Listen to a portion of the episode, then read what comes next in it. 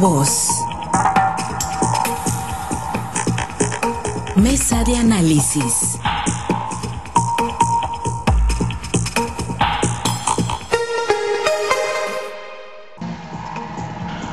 Estamos, de regreso, tenemos más aquí en Altavoz. Muchas gracias por seguir en la sintonía de las estaciones de Grupo Chávez Radio. Gracias por acompañarnos a través también de nuestras diversas plataformas. Recordarle, estamos en nuestro portal www.noticieroaltavoz.com. Tenemos, por supuesto, nuestra transmisión en Facebook, ahí en nuestra fanpage Noticiero Altavoz. Ahí puede encontrarnos para que usted esté interconectado, interactuando con nosotros. Vamos a la mesa de análisis y como todas las mañanas es un gusto que nos acompañen nuestros analistas. Saludo con gusto a Jorge Luis Telles. Jorge Luis, un gusto saludarte, muy buenos días. Buenas tardes, Pablo César, muy buen día para ti, para todos, para los compañeros Francisco Chiquete, Osvaldo y para todo tu equipo técnico. Muchas gracias, gracias eh, Jorge Luis, Osvaldo Villaseñor, eh, te saludo con gusto también, muy buenos días. Muy buenos días, Pablo César, Jorge Luis, eh, Chiquete, a orden, listos. Gracias, y bueno, esperando ahí para enlazar a Francisco Chiquete, eh, hay un tema pues muy importante que queremos también compartir con él, tiene que ver con la visita del embajador de Estados Unidos en México al puerto de Mazatlán, pero eh, por lo pronto pues parece que tenías bola de cristal, Osvaldo, ayer nos diste algunos nombres aquí en este espacio, aquí en esta misma mesa de análisis de los prospectos a las diputaciones federales y ya por la noche nos los confirmó en altavoz Jesús Valdés Palazuelos. Los cuatro que mencionaste, pues son los únicos que tramitaron hasta donde se sabe, eh, pues intención de registro como abanderados a las diputaciones federales, Víctor Godoy, Faustino Hernández, eh, Sergio Esquer y Eleno Flores Gámez. Osvaldo, traías bola de cristal. Y bueno, también hay, que mencionar a Germán Escobar. Y Germán Escobar, bueno. El PRD, hoy de hecho tiene reunión Germán Escobar con el dirigente estatal del PRD aquí en Sinaloa para darle seguimiento pues a los acuerdos que ya hay al final al final del día sobre quiénes van a ser los candidatos eh, que va a postular la gran alianza opositora. Y bueno no es que haya bola de cristal Pablo César lo que pasa es que a ver eh, hay un calendario y hay un calendario que está muy marcado que tiene fechas y solamente hay que ponerle atención y hay que seguirlo hay que seguir la pista como decimos coloquialmente y ayer era el día de el día de para que para saber quiénes iban al curso que iba a dar el Comité Ejecutivo Nacional a los que fueran candidatos del PRI. Por eso solamente fueron los que son priistas, priistas, de, de, militancia priista, y en el caso de Germán Escobar, pues no fue porque, bueno, porque él va por el PRD, aunque sea del PRI, y el caso de Leno Flores, pues bueno, él va a ser un candidato externo. Pero pero desde ayer ya se sabían, ya se empezaron a conocer en ahora quiénes eran los invitados a la mesa del señor o a este curso de inducción o capacitación que eh, se brindó en la Ciudad de México. Ya por la tarde, por ejemplo, platicamos con Víctor Godoy, platicamos con el propio eh, Germán Escobar, eh, confirmándonos por ahí una, una entrevista a Eleno Flores de, de los altavoz también. Y, y con cada uno de ellos tuvimos la oportunidad de platicar para conocer pues si esta información que nos habían dado a temprana hora pues era, era la correcta. Y no pues resultó que, que sí. Y yo creo que más allá de, los mensajes que se le que se brindaron con la inclusión de esta lista que se vio por muchos como un dream team para enfrentar a los candidatos de Morena pues hay otros mensajes también ahí no que el gobernador juega al que le salga más barato como dice luego más rentable. Nadie va a tener duda que estos cinco eh, eh, supremos aspirantes a las diputaciones federales, pues problemas de dinero no van a tener de entrada, eh, pero también de que son personajes rentables, de que son personajes que pueden dar una batalla y que se va a jugar a ganar, pues tampoco se puede dudar. De ahí lo importante de los primeros mensajes que se mandan, tras el conocimiento de esta primera lista de supremos aspirantes a candidatos del PRI o de la Gran Alianza Opositora en Sinaloa. Muy enfocados al tema agrícola, Jorge Luis, eh, pues eh, parece ser eh, pues una visión muy contraria a la que trae Morena, es una visión muy contraria, ¿no? Lo que han logrado pues armar en el estado de Sinaloa estos personajes, Víctor Godoy, Sergio Esquer, el propio Germán Escobar, aunque hay que esperar la definición del PRD, pero parece también muy cantado, el caso de Faustino Hernández desde la Liga de Comunidades Agrarias, pues eh, una visión de defensa al campo, por lo menos a lo que han dicho, se le ha quitado el campo sinaloense, Jorge Luis. Sí, así es, es y es muy lamentable que el campo sinaloense se le discrimine con respecto a, los a los um, valles o, a los campos agrícolas del sureste de la República, donde sí tienen todo el respaldo, bajo un criterio muy curioso, ¿no? Eh, eh, Sinaloa, un estado que llega a producir hasta más de 15 toneladas por hectárea de, maíz, recibe un trato discriminatorio comparado con lo que pasa en el sureste, donde tienen todo el apoyo, um, donde se produce 300 kilos por, por hectárea, porque pues también allá no existen las condiciones de riego que tenemos aquí en Sinaloa con, estas presas, con los sistemas de riego, pero yo creo que lo importante es la producción. Y aquí hay una contradicción muy abierta en, del presidente López Obrador, cuyo mm, tema político ha sido hay que México debe producir lo que consume. Bueno, en este caso no no, no llega a consumir lo que no le alcanza la producción de maíz porque lo tiene, tiene que comprar el excedente en el extranjero. Pero bueno, entonces así pues menos la va a alcanzar, ¿no? Apoyando unos, unos estados donde hay una producción tan pírrica, donde además no existe la, la rentabilidad que tiene el campo sinaloense, pues es muy lamentable es una de las cosas muy contradictorias en la política del presidente López Obrador.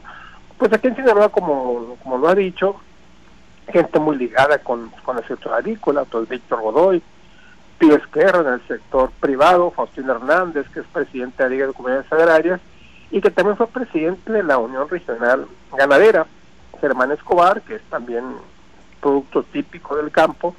Yo creo que como diputados federales, si ganan las elecciones, porque pues, está por verse, hay que decir que no está fácil tampoco, independientemente de que los candidatos de, de Morena, los actuales diputados federales, pretendan la reelección, como dicen que la gran mayoría de, los diputados actuales van por la reelección, pues estoy pensando que también los siete diputados federales que tiene Morena, que son de mayoría, van a, buscar la reelección.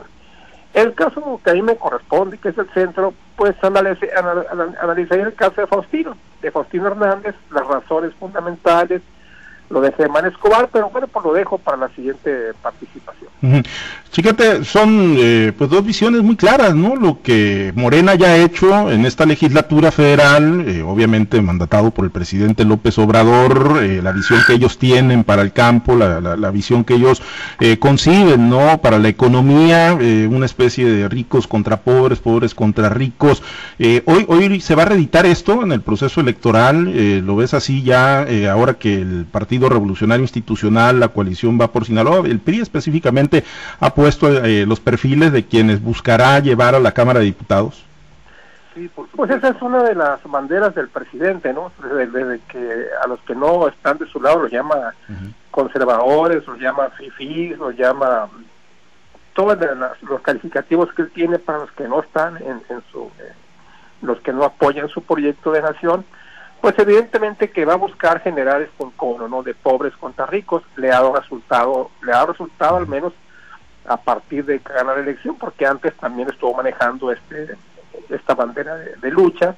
Y pues ya ves que no pudo ganar, ganó hasta la tercera elección y no fue precisamente porque la gente se haya haya acatado su mandato, sino porque la gente estaba harta ya del gobierno, de los gobiernos prianistas, no por la falta de resultados, sino porque la, la corrupción galopante que se produjo en los últimos años, pues llevó a esto, ¿no? los resultados del PRIAN, si tú los mides contra los gobiernos de la, el gobierno de transformación, pues son mucho mejores. Con todo y la corrupción, este, los resultados son mejores en todos, en todos los círculos que tú, que tú buscas por ahí. Habrá resultados mejores en los gobiernos pasados que en la 4T. Ya se llevaron dos años, este, este tercer año se va, pero rapidísimo.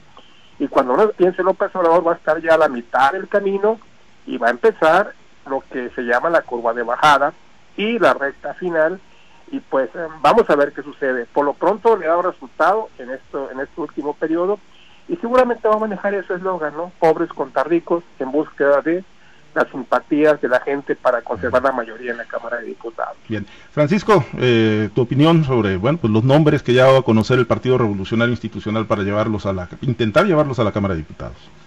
Sí, es, es obvio que se, se buscó pues aprovecharse del malestar que existe en los sectores desprotegidos de la, del actual gobierno, de la cuarta transformación, para buscar simpatías en ese en ese renglón.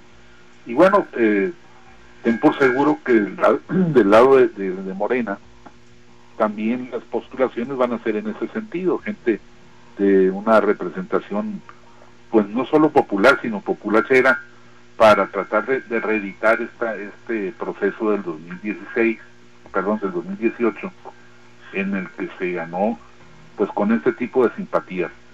No es solamente una visión de pobres contra ricos, es una visión de votos. ¿Por qué se, se le apoya tanto al sureste? Porque en efecto son zonas muy, muy atrasadas, muy deprimidas, sin un desarrollo social sostenido, equilibrado ni permanente, pero que tampoco van a salir de ese atraso con las dádivas que, se dan a cuenta del presupuesto. En realidad no hay un trabajo de organización, de reorganización de la producción, de, un enfoque de, beneficio permanente, sino hay una, una idea de que pues yo te doy dinero, tú estás agradecido conmigo y votas por mí para que el otro no te lo quite. Y entonces esto, esto va a ser, va a ser la, elección de, los caballos que corrieron, el rocillo de los pobres y el alazán de los ricos. Vamos a ver hasta dónde la gente, sobre todo la gente del campo, de las áreas eminentes agrícolas, aprendieron la lección, porque a pesar de eso, pues sigue habiendo muchas personas que se consideran este pues seguidoras de, Andrés Manuel y, de su política, por lo menos de su discurso. Y entonces esto es el fuerte, no importa quién sea el candidato de, de López Obrador o de la Cuarta Transformación o de Morena, lo que importa es que de algún modo encaje con esta idea que tiene la gente de que ahora sí le están haciendo caso, de que ahora sí están combatiendo a los ladrones, de que ahora sí están persiguiendo a los que abusaban del poder y, y que no se fijen lo que está pasando en, en estos momentos. El problema principal de, de Morena está siendo adentro, donde la gente se les está revelando. Hoy uno de los ideólogos de Morena, John Ackerman, aparece en Twitter diciendo que Morena ganó el poder, pero se sigue comportando como un partido de oposición. Y es que efectivamente, como ocurría antes, cuando les ganaban una elección eh, externa, una elección constitucional, pues se rebelaban y hoy se revelan cuando les ganan una, elección interna. Pero ahí está el tema del cuñado también, ¿no? Que lo está moviendo a, tener esas expresiones, ¿no? En Guerrero, que se Así es. candidatura. pero no es solo Guerrero, también es Colima, también es incluso Campeche, donde a pesar de que la señora Sansores tiene un gran arraigo, pues ha habido voces de, inconformidad, las ha habido en Querétaro. Es decir, son gente que, que están acostumbrados a participar pero no a, no a que les ganen. Bien, eh, me gustaría una ronda rápida, tenemos ahí 10 minutos y, para escuchar sus opiniones. Eh, ayer fue un día importante para Sinaloa, para el puerto de Mazatlán, Chiquete, y sí me gustaría escuchar primero tu reflexión sobre lo que significa para Mazatlán eh, la visita del embajador de Estados Unidos en México, Christopher Landau, lo que se puede construir marcado por los warnings en muchas etapas, ¿no? estos avisos negativos que colocan pues como un lugar poco seguro a Sinaloa y algunas regiones. Eh, la visita del embajador, lo que le puede dar esto a Sinaloa y al puerto de Mazatlán, Chiquete, eh, qué ánimo, cómo, cómo se recibió ayer ahí con la presencia del gobernador Quirino Ordaz como anfitrión del, embajador estadounidense. Mira, por, por principio de cuentas, eh, lo de los warnings y todo eso va, va a seguir mientras tengamos este problema de, de inseguridad en todo el país. Mazatlán ha sido beneficiado con algunas consideraciones diciendo este, las zonas de Mazatlán son más seguras, no es tanto el problema, pero bueno, forma parte de la marca Sinaloa y de la marca México, que están en, malas condiciones por imagen de seguridad. Pero el, beneficio más palpable que puede verse de esta visita es el anuncio de la disposición de Estados Unidos de impulsar este corredor industrial que se está anunciando para eh, del oeste mexicano al, este norteamericano, incluso canadiense. Este, este corredor significa inversiones muy, muy importantes eh, en instalaciones ferroviarias, instalaciones portuarias, en el impulso de parques industriales a lo largo de todo el territorio nacional, para llevar sobre todo armados, eh, maquilados, cosas que vengan de China y de todo, de Japón, de, de, las Coreas, de los tigres asiáticos, y llevarlas hacia la hacia la, la costa estadounidense del este. Esto significaría un impulso a la industrialización, pero muy, muy fuerte, y no solo para Mazatlán, sino para todo este camino que iría de Durango, Nuevo León, Coahuila, Chihuahua, Texas, hasta arriba, pues. Yo creo que este es el, punto importante. Se ha anunciado mucho este proyecto. Nació incluso sin mucho conocimiento local, pero que un embajador hable de, la importancia que le da Estados Unidos a este proyecto, pues ya le da mayores visos de, de concretarse.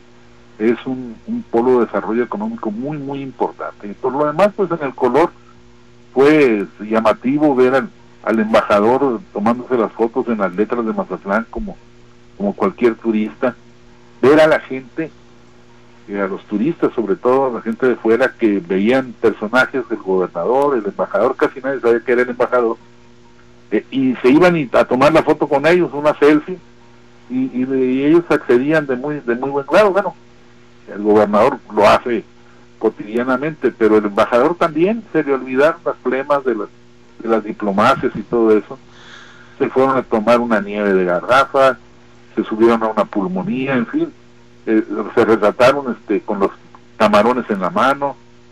Hubo una, una, una buena actitud, un buen ambiente de, de, camaradería, de distensión, y esperemos que eso pues se refleje, aunque tenemos en contra el hecho de que seguramente Christopher Landó ya se va con el cambio de gobierno, y, habrá que ver qué piensa Joe Biden y toda su estructura respecto de estas posibles inversiones. Pero bueno, ahí pues, cuentan mucho las, las potencialidades de resultados y seguramente un cambio de gobierno no lo va no lo va a eliminar habrá que ver el ritmo con que trabajen, pero seguramente no lo va a eliminar. Así es. Eh, sí, porque digo, pues más allá de, los perfiles ¿no? de ambos personajes, que, que, son muy similares, ¿no? lo que ya narraba Chiquete, todo lo que hicieron, pues están los temas torales, Jorge Luis y Estados Unidos, pues digo, nadie les va a quitar de la idea de que Sinaloa, pues... Eh, tiene o es la cuna de muchos grupos delincuenciales, que desde aquí se genera mucha de la droga que corre y circula para inundar el mercado estadounidense. Entonces, digo, pues más allá, ¿no? De, los callos, de los camarones, hay mucho trabajo por delante en infraestructura y en estos temas de coordinación. Sí, queda muy claro respecto a lo que ha dicho el amigo Chiquete, que sin el apoyo del gobierno de Estados Unidos va a ser imposible cristalizar este, este proyecto. Es un proyecto pues eh, más que ambicioso, ¿no? Es un megaproyecto que beneficiaría sin duda no solo a Mazatlán, sino ni al sur del estado, sino a todo el occidente y en general todo, a todo el país, porque implicaría una salida directa de nuestros productos hacia, hacia el sur de los Estados Unidos y hasta Canadá. Entonces eh, sería una, una una ruta más de, del traslado de, los productos mexicanos hacia los Estados Unidos. Me parece un proyecto extraordinario, mm, si, hasta irrealizable, ojalá y no, y no creo yo, considero que Joe Biden vaya a darle espalda a este proyecto, aunque es un proyecto, vuelvo a repetir, súper, súper millonario, pero pues también indispensable para este desarrollo y que además eh, ha contado con el respaldo del gobernador Quino Das, con las simpatías, y pues Mazatlán, Mazatlán sin duda sigue siendo nuestro principal polo de desarrollo en cuanto al turismo y producción de, alimentos del mar, y bueno, pues es más que justo que se dé este impulso, además de su atractivo turístico como uno de los polos turísticos más importantes el más importante de Sinaloa sin duda y uno de los más importantes de nuestro país. Bien por Mazatlán y bien por el gobernador Quirino Ordaz, que le ha dado todo el impulso al puerto de Mazatlán. Paisanaje Osvaldo, el gobernador Quirino Ordaz Coppel con, con el sur del estado, eh, sentando las bases para este ambicioso desarrollo, ¿no? Ahí en, en el sur de la entidad como en su momento lo hizo pues también, ¿no? Eh, Mario López Valdés siempre pagando las cuotas de paisanaje los, los gobernadores, pero este proyecto pues es de gran calado, de altísimo impacto, eh, de altísimo impacto en caso de concretarse. Bueno, de que llegó el gobernador a la candidatura, eh, dijo, llegó la hora del sur, emuló otro gobernador para allá, no sé qué fue el Corro el que dijo, llegó la hora del sur, Y la verdad que, que ya ha cumplido el sur el gobernador. Eh, no se pueden quejar los del norte, no se pueden quejar los del pero sí, la verdad las cosas que le, ha cumplido el sur, le ha cumplido Mazatlán. Eh, hay un Mazatlán antes y un Mazatlán después del gobernador Quirino Ordaz y eso se ve reflejado en las obras de infraestructura que se tienen allá. Y bueno, ya traer al embajador de Estados Unidos, aunque se pueda decir que tiene los días contados, lo cierto es que eh, son señales positivas. ¿Por qué? Porque le mandas un mensaje de colaboración al gobierno de Estados Unidos, un gobierno que incluso aquí Sinaloa tiene eh, sus bases sentadas, tiene sus representaciones. Siempre se ha dicho que la DEA está ahí en Mazatlán, una es la sede de la DEA. Entonces, siempre ha habido colaboración y qué mejor tener un trato eh, respetuoso, un trato de respeto mutuo, eh, independientemente del partido que esté gobernando Estados Unidos, al final no deja de ser la representación formal del gobierno de Estados Unidos. Y México y Sinaloa pues tiene mucha mucha interrelación comercial, gran parte de las hortalizas que se producen aquí en Sinaloa, los productos que se producen aquí en el frijol, van al mercado norteamericano y tener buena relación con los Estados Unidos pues siempre va a ser importante y va a ser vital para tener un mejor entendimiento y tener mejores intercambios, tanto comerciales como de cualquier otro tipo. Muy bien, pues que así sea, porque si le va bien al sur, le va bien a Sinaloa y le va bien pues a toda la comunidad. Un minuto, eh, nada más por ronda, compañeros, ya estamos en el colofón, pero sí me gustaría conocer su opinión, eh, retomando brevemente el tema político, la impugnación del químico Benítez el pasado domingo, Mazatlán, eh, tú lo conoces ahí en Mazatlán, muy bien, Chiquete se salió de la ortodoxia política, filtró una conversación que tuvo vía telefónica con Mario Delgado, ¿es, es, es, es un coraje legítimo o está en la búsqueda de negociar alguna posición todavía dentro de Morena, el químico Benítez, Es un coraje real. No, no, no diría que legítimo, pero real. Eh, aunque ustedes no lo quieran creer, y yo no lo podía creer tampoco, este, el químico estaba convencido de que él iba a ser el candidato, estaba convencido de que él tenía todo para, para ser el representante de Morena en la elección, y, y pues no supo procesar la desilusión. Yo creo que eh, no creo que prospere pero va a ser difícil, aunque ya Rocha haya anunciado que buscó contactos con, con el presidente municipal de Mazatlán, va a ser difícil eh, cambiar el estado de ánimo tanto del químico como de sus seguidores. Es un hombre muy terco que no se quita, no, no lo convence nadie, aunque se, evidentemente no tenga la razón. Pues bueno, esperamos, Jorge Luis, eh, tu opinión ahí para como cierre, eh, un minuto. Pues es eh, parte de la inconformidad que anunciaba, que decía Chiquete, de parte de, en todos los estados donde se, resultó candidato por este sistema de encuesta que, nadie cree, ¿verdad? Nadie cree esa encuesta porque pues es imposible que sea una encuesta y que no tenga a conocer los resultados. Si quieren encuesta para la dirigencia nacional, posterior reconocer algunos eh, porcentajes entre Mario Delgado y Porfirio Muñoz Ledo y que se repitió el proceso. Aquí ni eso, ¿no? Eh, ganó y este ganó, y háganle como quiera. Y lo que decía Chiqueta también, pues es cierto, aquí en Culiacán no una, sino varias veces declaró el químico ante los medios locales que, que iba a ser candidato a gobernador, porque se remitía a la frase vieja de la política mexicana porque yo soy más amigo del presidente. Como decía Toledo Corro, la, manera de llegar a, ser gobernador de este estado es que seas amigo del presidente. En este caso, el químico Benítez, pues se apegó a eso, ¿no? Yo soy amigo del presidente y yo voy a ser candidato. Pues debe ser, debe ser muy grande el coraje, más grande que la frustración, pero Sinceramente yo estoy seguro que esto no prospera. Yo creo que nadie mueve a Rocha de la candidatura de Morena a la gobernatura del Estado. Bien. Osvaldo, nada más finalmente como colofón, ¿le mueve el tablero a Rocha? Eh, ¿Lo obliga a algo más o ya todas las cosas están alineadas con Rocha en Sinaloa? Mira, a ver, eh, yo creo que lo que tiene que hacer Rocha va mucho más allá de si puede, se le puede caer la candidatura o no. Yo creo que lo que está en juego es ganar la gobernatura para él.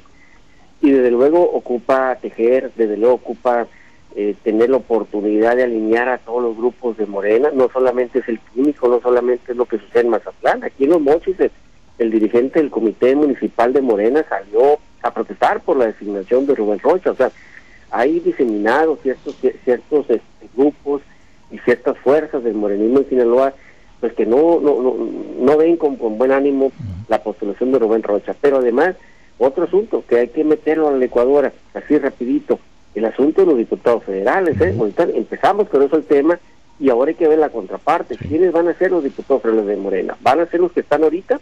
¿Los que no le han dado cuentas a los sinaloenses? Yo creo que el sinaloense ya aprendió y ya entendió la importancia de tener verdaderos cabilderos que le apuesten al Sinaloa en la Cámara de Diputados. Allá está el recurso, allá, está, allá se aprueba el presupuesto, allá está la verdadera defensa de la economía de Sinaloa. Y Rocha, además de la división interna, no tener candidatos fuertes a las diputaciones federales o incluso las alcaldías o las instituciones locales, le puede provocar un gran problema para poder ganar la gobernación. Muy bien, el famoso acompañamiento. Muchas gracias, Osvaldo. Excelente día. Habrá que estar en saludos, muchachos. Gracias, Jorge Luis. Muy buen día. Gracias, buenos días. Gracias, Chiquete. Excelente día. Buenos días, nos escuchamos mañana. Gracias, muchas gracias al auditorio, muchas gracias a los compañeros operadores en las diferentes plazas de Grupo Chávez Radio. Manténgase bien informado en altavoz, manténgase en la barra informativa en las diferentes estaciones, nuestras plataformas digitales, nuestro portal noticiero altavoz.com. Cheque la sección de los podcasts en Spotify, ahí va a encontrar la mesa de análisis. Si usted perdió algún detalle, ahí lo va a encontrar en Spotify. Busque Noticiero Altavoz. Soy Pablo César Espinosa, le deseo a usted que tenga un excelente y muy productivo día. Sido informado. Altavoz. Una producción del grupo Chávez Radio. Manténgase atento a su app de Altavoz.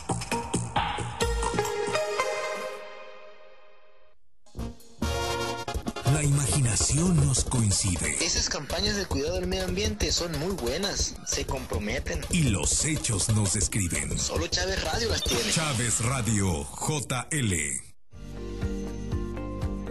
El voto de los ciudadanos marcará el rumbo de Sinaloa. Todos tenemos derecho a elegir a nuestros gobernantes de manera eficaz y segura. El Tribunal Electoral del Estado de Sinaloa defiende tus derechos de votar y ser votado. Garantizamos la legalidad en el desarrollo de los procesos electorales, así como la protección de los derechos políticos de los ciudadanos. Elegir es tu derecho, protegerlo nuestro deber. Solo podemos enviar abrazos y besos por el celular. Solo podemos darnos el codo como saludo. Reunirnos, pero detrás de una pantalla. Sabemos que son tiempos difíciles para ser joven, pero también son buenos para participar en las decisiones importantes. Si cumples 18 antes del 6 de junio de 2021, tramita tu INE desde ya. Tienes hasta el 10 de febrero. Contamos todas, contamos todos. INE. El sol sale para todos, con propuestas para reactivar la economía. porque urge invertir en hacer a México competitivo para generar desarrollo. En el PRD proponemos que se les den apoyos a los que perdieron su empleo hasta que lo recuperen. promoviendo que le compremos a las empresas locales. Trabajamos para reformar el sistema de pensiones para que haya sueldos justos y se revise la edad de retiro. Eso es lo que nos urge a los mexicanos y con la participación de todas y todos podemos hacerlo. El sol sale para todos. Imagina un México gobernado por gente capaz y moderna. Con visión de futuro, sin ocurrencias. Imagina un México que genera empleo y oportunidades. Competitivo y respetado en el mundo, sin visiones radicales de izquierda o de derecha. Nosotros podemos cambiar este México que va para